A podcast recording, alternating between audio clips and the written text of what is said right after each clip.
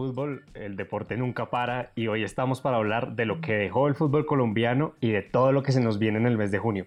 Daniel, me encanta poder hablar con usted de esto que tanto nos apasiona. Eh, sí, pues tenemos una final, eh, una final atrasada que debió haberse jugado hace rato. no, este una falta de respeto a la de mayor, cómo organizaron el torneo. En un torneo que, que definitivamente, ahí sí no para, ¿no?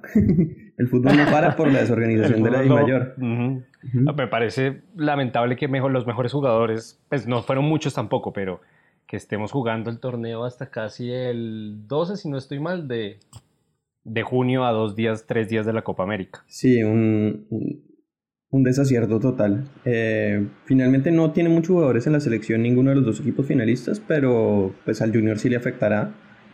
Eh, y pues a los televidentes también, hay demasiadas cosas sucediendo, un montón de torneos que quisiéramos ver con más atención, igual están las finales del fútbol colombiano todavía en marcha único torneo yo creo que se juega hasta estas fechas en el mundo posiblemente. Y que ha sido un desgaste también para los jugadores. El Junior, ¿cuántos partidos puede haber jugado este semestre? Uy, una Llegando a la final, 20 más los 6 de Libertadores. creo que el Junior no jugó Copa Colombia, pero igual más cuadrangulares, casi 35 partidos en un semestre. Sí, una locura. Una liga europea. Entonces, es, si queremos mejorar también el rendimiento de nuestro fútbol a nivel latinoamericano, toca empezar por eso y ahí sí que pifia la de la Mayor, pero bueno, entremos en materia que yo estoy más dolido todavía que quién sabe qué. ¿Y qué pasó con Millos? Jugó mal. Jugó mal dos partidos claves. De acuerdo, Millonarios tuvo la clasificación, es que cuando empezó, cuando Millonarios le ganó al Pasto, lo primero que pensé fue, recordé el año 2005, Millonarios en un grupo con Cali y Unión Magdalena y le quedaba Cali de local y Unión de visitante y tenía que ganar un partido para meterse a la final y perdió los dos. Ahí dije, uy, Millonarios ahora tiene que viajar a, a Santa Marta, qué pereza, fijo a pinchar. Eso lo pensé apenas salió del partido y 1-1 en, en Santa Marta jugando mal. Unión también creo que jugó el mejor partido que había jugado en los cuadrangulares. Bueno, los dos partidos de la Unión contra Millonarios fueron bastante buenos. Eh, el de Bogotá. Pero creo que los mejores. De, mucho mejor, sí, de lo que demostraron eh, frente a los otros dos equipos. De lejos. Y, igual Millonarios era el puntero, era el que tenía la necesidad, debió haber salido a ganar y a definir la, la clasificación ahí mismo y después nos dábamos con que el Pasto es un partidazo en, en Cali, también con ayuda de Bejarano, porque esos primeros goles sí es que sí. para mí son gol de arquero. Y bueno, llega la última fecha, Millonarios con todo para definir en casa. Jugó mal, jugó yo que uno de los peores partidos del semestre. Se le notó la presión se le notó la angustia a los jugadores. Eh, yo, yo sinceramente vi un millonario sin mucha idea de juego. Eh, de acuerdo. Pérez no pasaba bien los balones, eh, súper erráticos los volantes. Cuando entró Santiago Montoya, totalmente desacertado. Ovelar parecía otro jugador, no el Ovelar que tiene acostumbrado a la gente. No sé si la falta de, juego lo, afectó físicamente, pero realmente le, rebotaban todos los balones, impresionante. No, y en el primero, destacar que el partido a las 3 y media en día laboral se llenó, había 30 mil personas en el estadio. Yo estuve allá y era. Millonarios no encadenaba pases. Mm. Millonarios no. Macalister fallando, Juan David Pérez fallando, Marrugo no encontraba el balón, acababa haciendo de la salida Duque o los centrales, los dos centrales mm, jóvenes, pues no eran los titulares porque Millonarios también sufrió mucho con las lesiones este semestre y el América jugó muy bien. también sin la presión de tener que buscar el resultado. El América el primer tiempo jugó mejor. Millonarios se encontró con un gol empezando el partido que debió haberlo tranquilizado, que debió haberle dado la posibilidad de, bueno, vamos a tocar la pelota, a divertirnos. Millonarios era un manojo de nervios, era como que les llegaba el balón y decían, ¿qué hacemos con esta vaina? A tirarla, el pelotazo, González Lazo solo. Claro, y con un paso que empezó ganando rapidito y que se, se comió básicamente la Unión Magdalena igual que lo había hecho con el América y que demostró pues 3-0 y 3-0 que era definitivamente un candidato importante para las finales. y un equipo muy sólido, ¿no? lo de Alexis es serio, casi siempre hace equipos muy sólidos.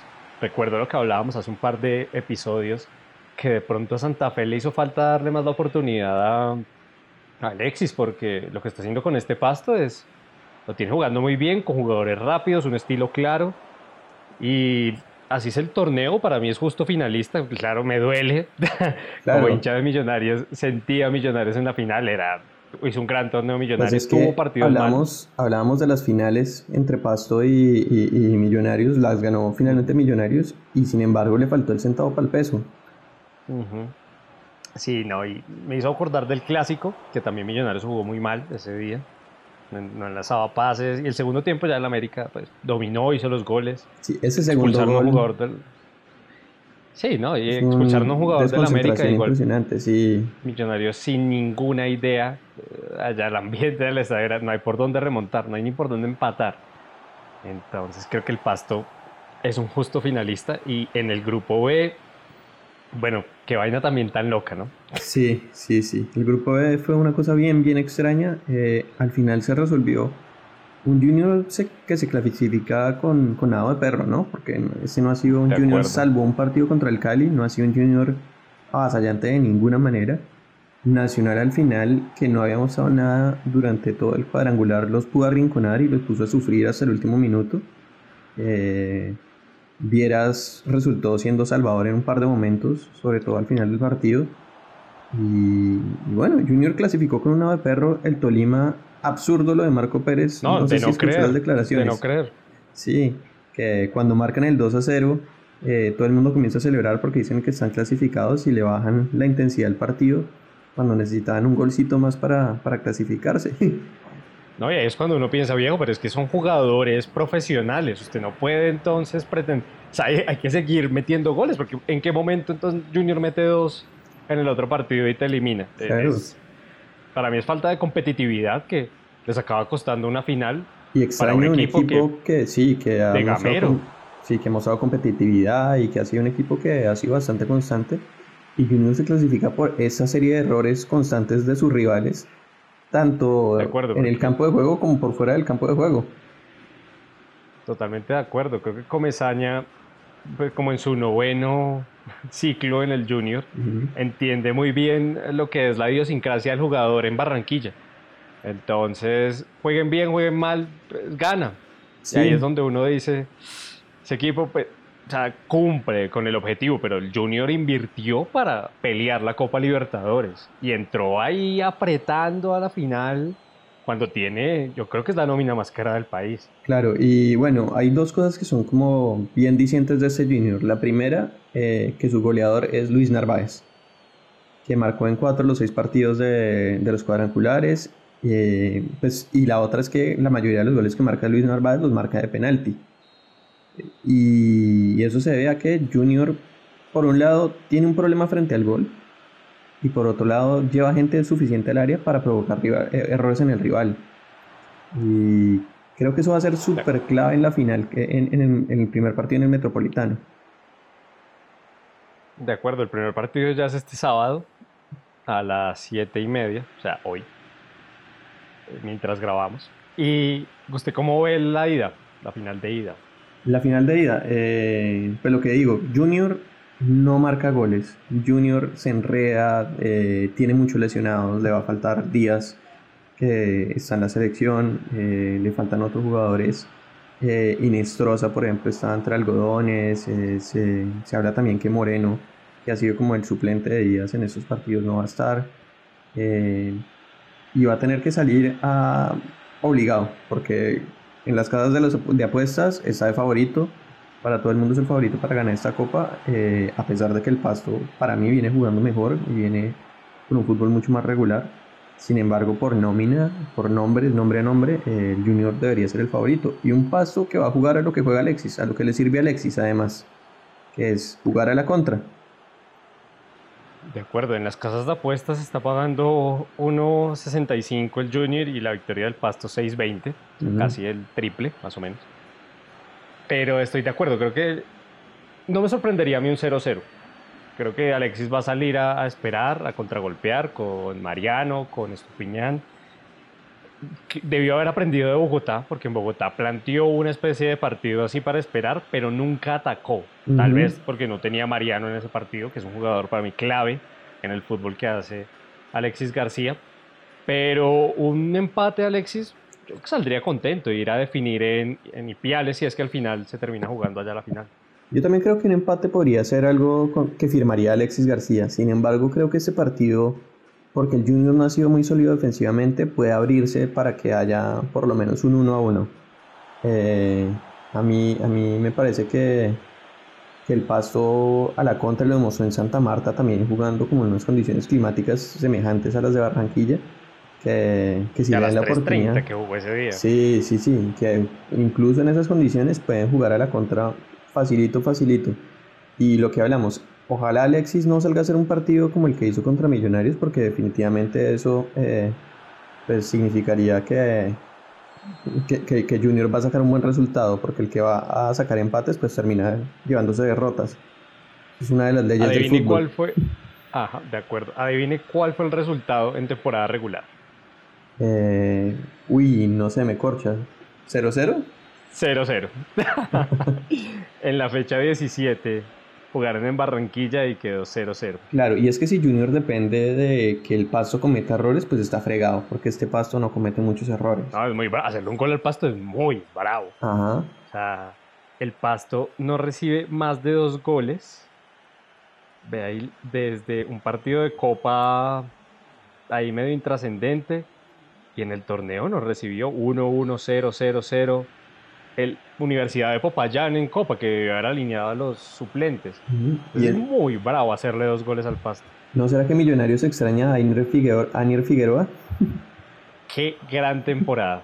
sí. Además, Millonarios con las lesiones en los centrales, hubiera sido clave tenerlo ahí. La verdad es que errores que uno se da cuenta que hay, o hay jugadores que de pronto en ciertos entornos no terminan funcionando de acuerdo. De la mejor manera. lo mismo Nacional con Mariano Vázquez y el Cali con, eh, bueno, con Joan Cardona y con Daniel Giraldo.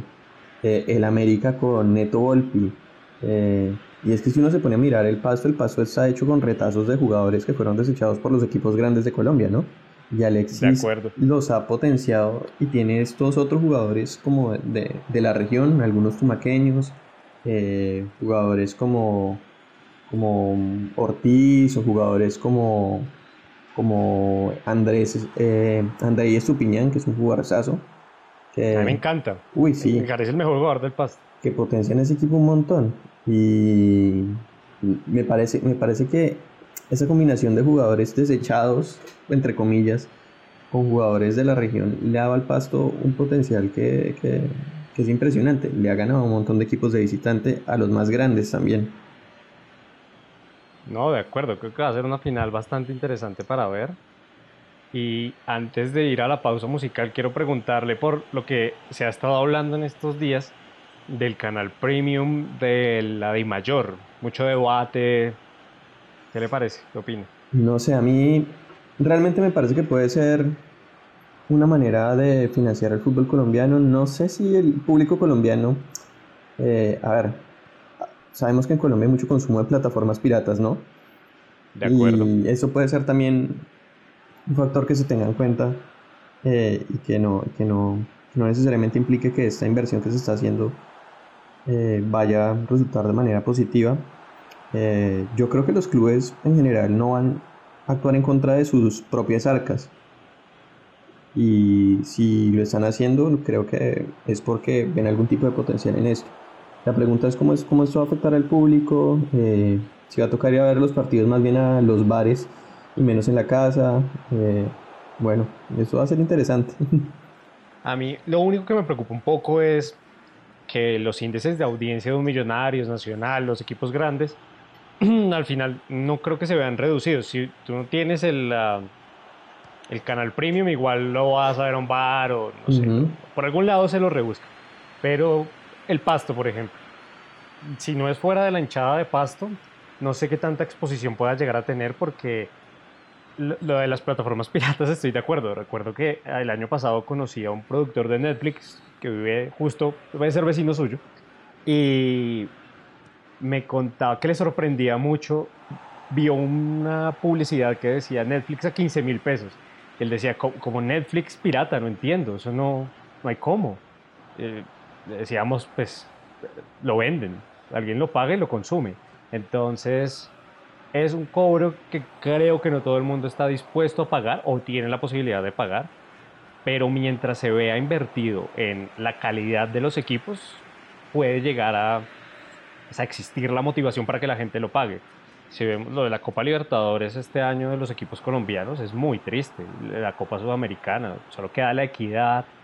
O sea, seis meses sin fútbol sudamericano. Y una equidad que tiene un calendario, y ha tocado como la suerte de las suertes, ¿no? Contra equipos que, que son bien, pues que son de su nivel. Eh, mientras que a los otros les ha tocado equipos bien difíciles. Eh, pero sí, definitivamente el, caso, el caso de Colombia a nivel suramericano es preocupante. Y sí, quizás un poco de inversión les pueda venir bien. Eh, yo no quiero juzgar rápidamente lo del canal premium. Creo que puede funcionar creo que definitivamente puede ser también útil para que las personas vayan más a los estadios.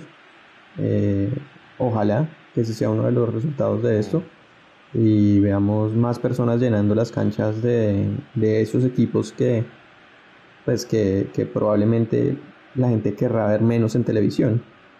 Y bueno, pues no sé. Eso es más o menos lo que yo pienso. Eh, de acuerdo, pues vamos a ver cuándo, cuando empiece y cómo va funcionando. Eh, Jesús, y, y, otro tema polémico, el de Ipiales, ¿no? Yo creo que eso va a jugar en el partido. Y si, si no se toma una decisión todavía, Pasto va a tener esas condiciones que implican salir a buscar un resultado en, en Barranquilla favorable, ya que no va a tener un partido en local, de local como tradicionalmente hablando. De acuerdo, a mí me parece que Pasto debería jugar de local si ya una vez empezó el torneo, se admitió que esta fuera su cancha, se admitió que fueran los cuadrangulares y se exigió en la última fecha que se jugara todas las 3.30 para que el Pasto pudiera competir de igual manera, parecería una injusticia total que ahora la final la tenga que jugar. Se habla de Bogotá, ¿no? Pues. Sí, pero ¿será porque no pueden poner drones sobrevolando y piales o Eh, que no quieren mostrar a la gente a asomar las ventanas viendo el partido, viendo la final. y también por temas de taquilla, ¿no? Sí, totalmente. igualmente se juega en Bogotá. ¿Cuánto costeño no puede ir a ver al Junior en la final? Exactamente. Cuánta, cuánta gente de Pasto que vive en Bogotá le acaba dando más dinero, pero para mí es atentar contra la competitividad. Le estás quitando jugar en su cancha cuando todo el torneo pudo jugar en su cancha. Entonces ahí también es cosa de la Di Mayor pues, si no tienen las condiciones, busquen un estadio que sí las tenga, jueguen en Cali, no sé, pero tras de todo en Bogotá, es que es un viaje, creo que le sale más fácil llegar al Junior a Bogotá que al Pasto, entonces no... Sí, aunque ahí se conserva algo del factor altura, que, será algo que el Pasto seguramente agradezca. Aunque hay que ver cuántos partidos ha jugado el Pasto en la noche también. También. Es que es, es bien interesante eso para tener en cuenta. Pues bueno, vamos a una pausa musical y seguimos con los otros temas que nos ha dejado el fútbol durante estos días.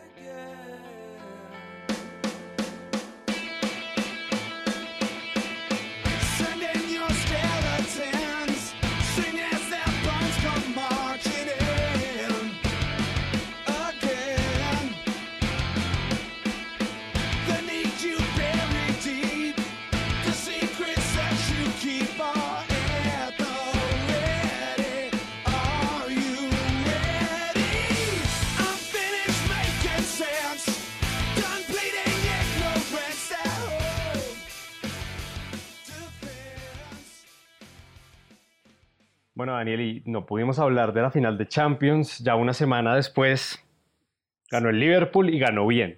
Ganó bien, eh, un gol tempranero que, cambió el partido definitivamente, que obligó al Tottenham. ¿Fue penal o no fue penal?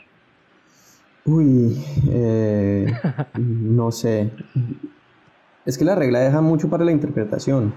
De acuerdo, para mí aquí la FIFA tiene que ser clara de una vez. Sí, incluso. Si todas las manos son penalti, listo, ya, Claro, lo que, lo que dicen es como intención de hacer el cuerpo más grande.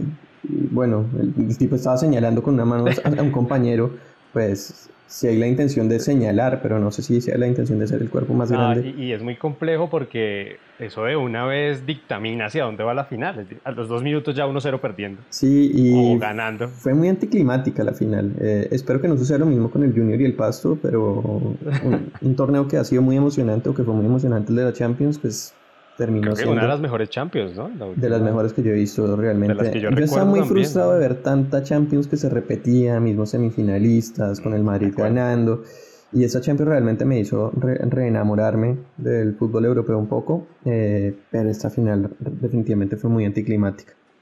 Para que dejen de pensar en esa bobada de la Liga Europea de los mejores equipos. O sea, Qué maravilla haber visto ese Ajax, haber visto al Tottenham, haber visto equipos que no estamos acostumbrados, porque lo que usted decía, se volvió que llega el Bayern, el Madrid, el Barça. Sí, y el monopolio español, entonces. Hay mucho fanático que le gusta ver siempre a los mismos, porque son hinchas de los mismos, pero a quien le gusta el fútbol le gusta ver eh, eso que tiene el fútbol, que es ese azar, ese, eso de cualquiera La puede. sorpresa, eso, eso que, que uno no se espera. Claro, y cualquiera puede revertir un resultado y no hay ganador eh, determinado de antemano y todos esos asuntos como que tienen que ver con, con la fortuna que es el fútbol, me parece que, que se pierden mucho con cuando se ponen los mismos cinco equipos a competir. Totalmente de acuerdo. Y creo que no hubo jugadores muy destacados en el partido, pero siempre se dice que el de la Champions entonces es el candidato a ganar el balón de oro, ¿no? Y Virgil van Dijk hizo una temporada espectacular, fue nombrado el mejor jugador de la Premier, siendo que el campeón fue el Manchester City. Y uno se pone a pensar Ahora viene la Liga de las Naciones. ¿Qué pasa si Virgil van Dijk es campeón con Holanda? Sería muy interesante. A mí ese formato de la Liga de las Naciones me gustó un montón, ¿sabes? A mí también. Me parece que, que eso es de las... acá en Sudamérica que nos encanta copiar cosas europeas, como la final única para los Libertadores. Eh, me parece que una cosa que sí valdría la pena copiar es eso de la Liga de las Naciones. Eh, partidos amistosos entre equipos suramericanos eh, como algún tipo de componente competitivo. Le metería hasta los de la CONCACAF y sería bien interesante. Sí, un, México y un Estados Unidos invitado o algo así. Eh, estaría divertido. Pero sí, buenos partidos. El de Inglaterra-Holanda estuvo bastante, bastante bueno, con emoción, con VAR incluido. Con errores. Con errores por montones. y, y, bueno, va a ser una estar Guardiola jalándose la barba, los pelos que no tiene, porque Lo de Stones, no, no, parece jugador de Guardiola. No, no parece, pero bueno. Eh, pero vea que justo uno, uno sí es que está medio enfermo de fútbol. Esta mañana venía pensando en la Liga de las Naciones. Me pone a pensar, ojalá no cambien el formato, porque a mí me gustó, porque como está todo este afán de querer más partidos y llenarse más de plata, me podría pensar, ¿qué tal metieran después que los dos primeros clasifican y nos clavan unos cuartos de final? A mí este formato de tres partidos, bueno, cuatro con el de tercer y cuarto puesto, que para mí es... Me, me, gustó, me parece que es dinámico, que es entretenido, apenas acaba la temporada, apenas antes de que los jugadores se vayan de vacaciones. Sí, son dos fechas muy sabrosas. Eh, y, que yo creo que el partido de mañana de Portugal-Holanda, uff. Sí, va a ser divertidísimo ese de Ligt contra, bueno, Matthijs de Ligt y Virgil van Dijk contra Cristiano Ronaldo y Joao Félix va a ser una delicia de ver. Va a ser muy divertido, eh, o al menos eso esperamos. El partido de Cristiano también es que es una bestia competitiva, triplete. El yo no sé por qué con Portugal cobra mejor los tiros libres, aunque hay algo ahí que con Portugal siempre. Me acuerdo el que le hizo el Mundial a España Ah, sí, qué golazo. Un golazo también para el 3-3. Y ya que estamos en selecciones, se está ya acercando al final el Mundial Sub-20. Sí, y solo queda un sudamericano. Colombia por fuera, ¿no? Colombia se quedó por fuera, queda Ecuador. Eh, pues queda tener una semifinal contra un equipo no europeo, que es interesante, por lo menos no, no volver a tener dos europeos en las finales, como ha sido costumbre en últimos torneos, generalmente, de todas las competiciones de naciones, y eso me emociona un poquito. Eh, lo de Colombia, pues Colombia siempre viene a este torneo a probarse. Eh, salvo la vez que fuimos eh, locales, no creo que Colombia haya tenido una obligación de llegar a la final o algo por el estilo. De acuerdo. Y en este caso, pues llegó hasta donde pudo. Un error tonto nos deja por fuera de dos jugadores que han jugado bastante bien, Cuesta y Kevin Mier. que Nacional está buscando, por ahí escuché que quieren a Arboleda como sustituto de Cuadrado. Cuando Mier a mí me parece que es un arquero que valdría la pena probarlo. Eh, es un tipo joven y que de pronto no es el mejor en este momento, pero que tiene mucho potencial. De acuerdo, y mostró condiciones. Mostró condiciones. ¿Qué jugadores le... Empecemos por, ¿en quiénes ve promesas usted de, esto, de esos que vio? Bueno, Vega acaba de firmar por el Fenerbahce, y ayer o hoy, no me acuerdo. Que me parece que jugó bien, creo que tiene que mejorar ciertas cosas técnicas sobre todo, porque era el encargado de la pelota quieta y los centros nunca llegaban donde tenían que llegar. O sí, a mí, me impresionó. Físicamente es un jugador muy bien, pues como grande, poderoso, rápido, pero y técnicamente muy hábil, pero no sé si, si, es decir, a mí me sorprende que sea lateral, sinceramente. Sí, sí, yo recuerdo que cuando lo vi dije, ah, debe estar en el medio, no sé qué, juega de lateral, así que va a ser interesante verlo, sobre todo que los laterales izquierdos son un lujo de sacar, así que creo que el, fútbol turco le puede, le puede, hay dos opciones, o le pasa la de Pedro Franco y fracasa, o le pasa la de ya Hugo Rodallega, que no sé cuántos años lleva en el fútbol turco si bien había estado antes en, Inglaterra, pero creo que es un buen trampolín para poder entrar al fútbol europeo. Mm. Sí. Me gustó Carbonero también. Carbonero que, en la Liga Colombiana lo había hecho bastante bien, me acuerdo un gol que le marca con el 11 Caldas a Nacional. Es un jugador de esos culebrita que... De acuerdo, rápido. Sí, pero a mí esos jugadores, no sé, será por la experiencia de Marlos Moreno, me generan como... cierto miedo porque son frágiles físicamente y ese talento que tienen se, se puede desvanecer fácil, fácilmente en torneos donde los exijan más a nivel físico. Ahí es donde creo que está la gran falencia del fútbol colombiano, ¿no? Mm. Que no prepara al futbolista a nivel físico y después vemos los casos de James o de Falcao que se prepararon en divisiones inferiores en Argentina y tuvieron un plus físico y, es algo que debería empezar a implementar el fútbol base aquí, sobre todo grandes canteras. Eh, eh, las canteras paisas son buenísimas, las de El Valle, algunas de la costa, que han salido muy buenos jugadores. Entonces, es esos procesos los de empezar a crear la necesidad de potenciar el físico del futbolista. Totalmente de acuerdo. Dos jugadores que me gustaron a mí mucho fueron los centrales. Reyes y, Cuesta, sin ser camisetero, porque son jugadores no, y Nacional, hizo falta en el partido contra Ucrania. Totalmente, totalmente. Y los que ya están más consagrados, Agudelo y Sinisterra, me parecieron, me parece que hicieron un buen torneo. Eh, creo que son jugadores que todavía necesitan aprender un poco más. Eh, el sistema de juego de Arturo Reyes necesita más actitud colaborativa de los jugadores. Y, eso yo creo que faltó un poco en, estos dos jugadores. La decepción, el, Hernández, el Cucho. Por ahí se habla que llegaba con muchos partidos, que cansado, que no sé qué, pero salvo Tahití. Sí, y contra Tahití, pues porque es que tuvo siete tiros, de los cuales marcó tres. Treinta y algo de tiros tuvo Colombia. Barbaridad. Esperaba más, va a cambiar de equipo, ¿no? También hay que decir que es un jugador joven, hay que ver a dónde acaba llegando. Creo que en el Huesca tenía un entorno que lo favorecía. Así que. Sí, y también es un jugador que. Pues él, no es, él, no, él juega con la 10, pero no es un 10, definitivamente. Y por el contrario. Pero tampoco siento que sea un 9. No, no es un 9. Yo, yo creo que él juega a lo Muriel. Sí, Sí, a mí me hace pensar mucho en Roger Martínez también. Claro, en Roger Martínez, en, Muriel, en jugadores que... Lautaro Martínez, un jugador que necesita un 9 que le haga desmarques para él entrar desde atrás. Claro, o un pasador a lo Papu Gómez. el Papu que es una... ¿Qué jugador es el Papu? Pero claro, él se pone la 10 y nos recuerda a Quintero y a James Rodríguez, que han sido los dos últimos grandes 10 de la sub-20.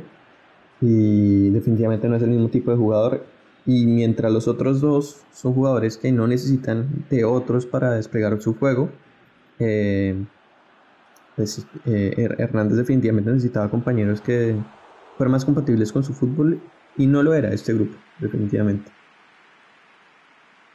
Totalmente de acuerdo. Vamos a me pone usted a pensar que hace rato no sale un 10 al estilo James o, o Quintero, tal vez desde Quintero no se ve un jugador igual también en parte puede ser que el fútbol está cambiando, ya no es tan común ver al 10 clásico, pero siempre había sido alguien que, que salía, ¿no? que surgía de esas divisiones inferiores en, en Colombia. Y bueno, como ya ahora en, en, el verano lo que llega es el fútbol de selecciones, no podemos dejar de lado el inicio de la Copa del Mundo Femenina. Sí, donde no está Colombia, tristemente, Eh, no, y después de todo el escándalo que se armó acá, las declaraciones, la falta de apoyo que uno de verdad le da, pues bastante tristeza ver que el mundo sí tiene ese apoyo al fútbol femenino y acá es como, uy, no, eso quedan a jugar. No, y qué espectáculo en la, inauguración del Mundial Femenino eh, de nivel top. Eh, eso no es un torneo menor, definitivamente, y estuvo bastante bien. Esta mañana se jugó tal vez el partido más interesante de primera ronda entre China y Alemania, que lo gana Alemania. 1-0. China, potencia de fútbol femenino. y, va a ser bastante interesante. me, me, gustan estos torneos de fútbol femenino y es que, bueno, Estados Unidos es como la potencia más, más grande, pero hay muchos equipos que no son referentes en fútbol masculino que hacen que este torneo tenga un poquito más de picante.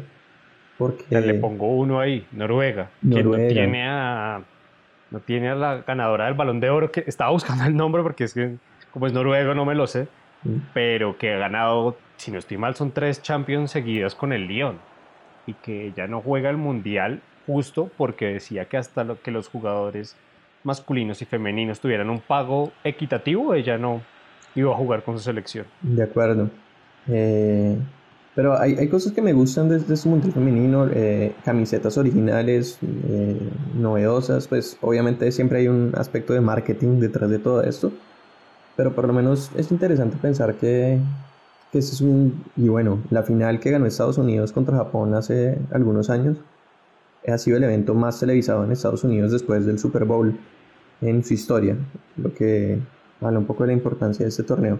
Y es una tristeza que Colombia no, que en Colombia eso no no se tenga en cuenta. Siendo que Colombia tiene jugadores, jugadoras que están jugando en Europa.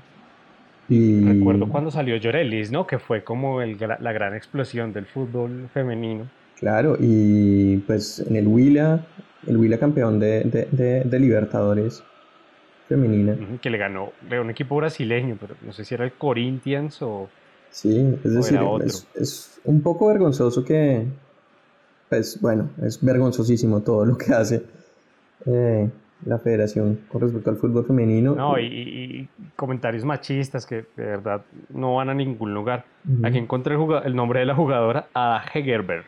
Que fue también la que ganó el balón de oro 23 años, Ada Hegerberg. Una lástima, a mí me parece una lástima no verla en el balón de oro porque me vi la final de la Champions femenina que fue Lyon-Barcelona y cómo juega el fútbol hizo hat-trick, Barcelona no encontraba por ningún lado. Una jugadoras. Y bueno, y ya volviendo a torneos donde sí está Colombia. Eh, a lo que se nos viene. A lo que se nos viene, la Copa América. Hemos estado sacando una serie de capítulos en los que hablamos un poco de los equipos y nos, nos cortaron una, ¿no? Nos jodieron una porque se lesionó Neymar. Sí, sí, eh, habíamos hablado un montón de Neymar, eh, va a ser reemplazado por William. Eh, y, y bueno, Brasil, no sé si eso cambia mucho a Brasil, a mí realmente me parece que, que no, que no cambian ni las obligaciones ni los procesos. en Argentina se habla mucho de Messi es uno más, cosa que yo creo que no es cierto. En Brasil Neymar sí puede llegar a ser uno más, es uno más con un talento enorme y que definitivamente es, aporta algo que no tienen otros jugadores de Brasil, pero que dentro del sistema táctico de Chichi puede ser reemplazado y Brasil no deja de tener como esta categoría que, con la que llega de favorito. De acuerdo, y es que si bien se le va la figura, el reemplazante, había debate para ver el reemplazante. Vinicius, Lucas, William es como no pueden salir ahora que no. Sí, se fue la figura. Lo que tiene Brasil es una banda, el, famoso Scratch. Entonces creo que igual Brasil tiene las mismas obligaciones.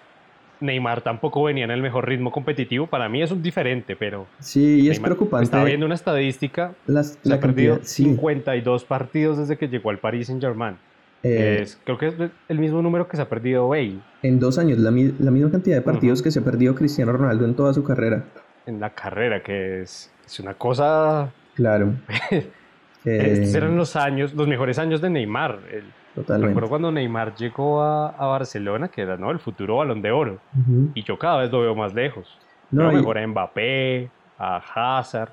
Y es un, es un tropo común esto de los errores en las decisiones de carrera de los jugadores brasileños y eh, lo vemos con Coutinho, lo vemos con Neymar, eh, se vio en su momento con Ronaldinho, incluso con Rivaldo, que en los momentos cumbres de sus carreras toman malas decisiones deportivas. Eh, bueno, Adriano, qué, qué, tristeza. Pero, qué jugador era, ¿no? La bestia. Tal vez Dani Alves ha sido el más constante y el más consistente de los brasileños en los últimos años. Por eso es el que más títulos ha ganado. Sí, totalmente. Es que si, si un jugador de esos tuviera la consistencia que tiene eh, Dani Alves y, y no tomara esas decisiones tan extrañas que a veces son esos jugadores brasileños, posiblemente todos, esta selección continuaría arrasando con copas mundiales como lo hacía en los 90 y en los y años atrás, ¿no? Ahí sí, justo hace poco he estado viendo eso y era Brasil va a cumplir en el próximo mundial 20 años sin llegar a una final. Y es, Brasil. Sí. es el equipo que yo creo que a muchos nos enamoró del fútbol. Siempre tenía buenos jugadores Brasil, siempre era las eliminatorias. Colombia-Brasil, partido perdido, porque es que ¿cómo le juega uno a Brasil? Entonces sí, es, es un poco triste que, acaben tomando unas decisiones tan, tan mal tomadas. Y bueno, y vimos la primera muestra de lo que va a ser Colombia, de quien también hablaremos en, un programa, eh, de esos capítulos que tenemos. Y lo vimos en Bogotá con un estadio súper vacío, un montón de gente montándose la Bogotá diciendo, claro, es que por eso no puede ser sello, no sé qué, pero es que los precios, usted vio los precios, Jesús. Eran, eran ridículos. El más barato, si no estoy mal, en laterales era 150 mil, que en dólares Viene a ser unos... 50 dólares. Más o menos. 50 dólares por un partido amistoso contra Panamá. Sí. La, más, la boleta más barata.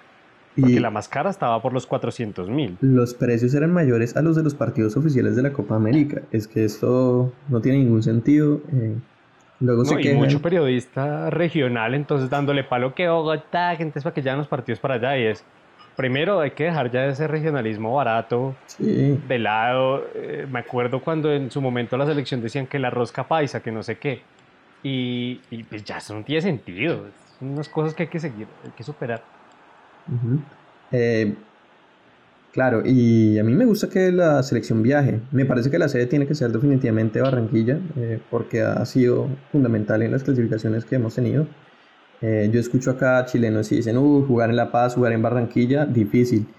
Eh, y Barranquilla necesita ser la sede, pero también está bien que los amistosos se puedan jugar en Cali, Bogotá, Medellín, eh, en distintas plazas. estadios, Pereira, que tiene un estadio muy bonito, Armenia, ya la selección allá, dejar también de centralizar a la selección, que entonces, si no juegan Barranquillas en Bogotá, porque es muy difícil también, pues los colombianos no tienen la economía que se tiene en Europa o en Estados Unidos para decir fácilmente que se puede ir a ver un partido de la selección, porque en costos te cuesta casi un poco más de un salario mínimo. ¿Y cuántas son las personas que acaban ganando más de un salario mínimo? Sí, en Colombia. Y la selección es de todos, al fin y al cabo. Es, esa emoción, ese, sentimiento patrio, sobre todo en un país tan futbolero como el nuestro. Mm. Quién sabe si con Queiroz y estos microciclos que él quiere organizar, que ha tenido la voluntad de organizar, se dé la oportunidad de hacer partidos amistosos regionales, viendo un poquito jugadores distintos. Eh, ese tipo de, trabajo me acuerda un poco lo que decía o lo que hizo Maradona, que eran como estas 70 selecciones de Argentina que armó, que, que paseando por toda Argentina, de la cual sacaron como jugadores interesantes también. Eh, que puede ser no solamente útil futbolísticamente hablando, sino también divertido para, para el público de distintos lugares. Me acuerdo que además Argentina los llevaron a Rosario, a Mendoza, que por ejemplo hoy Messi, qué delicia uno como argentino poder ver al, al menos uno de los dos mejores jugadores de la historia de mi país en mi ciudad. Eso. Totalmente. Y, que la gente tenga la posibilidad de ver a un Falcao, un James Rodríguez, a un Cuadrado yo recuerdo la primera vez que fui a un partido de, eliminatorias en Barranquilla y es que la, la, sensación es una cosa bravísima. Y eso debería, si no son los partidos de eliminatoria, al menos los, los amistosos, que sería, sería bastante bonito. Totalmente. Y bueno, y bueno, como se nos viene la Copa América, Daniel, por favor, como se nos viene la Copa América, pues prepárense para unos programas que tenemos dedicados. Em, estamos en varias plataformas, en Spotify, en Evox, eh, también... En Anchor también. En Anchor y... Vamos. Y bueno, tenemos los videos más cortos en YouTube para que... Unos videos cortos en YouTube donde ustedes van a poder ver un poquito algo que se nos ocurrió eh, con ayuda de un, de un PlayStation, un videojuego para poder hablar un poco de los equipos e imaginarnos un poco de forma más visual lo que, lo que va a hacer esta Copa América que nos tiene tan emocionados y de la cual esperamos pues que Colombia eh, saque un excelente resultado. De acuerdo, entonces estos fueron dos barbudos, dos barbados hablando de fútbol. Recuerden que el fútbol nunca para, que esta semana se vienen emociones tremendas, muchas finales, muchas definiciones y vamos a quedar a nada del inicio de la Copa América. Un abrazo para todos.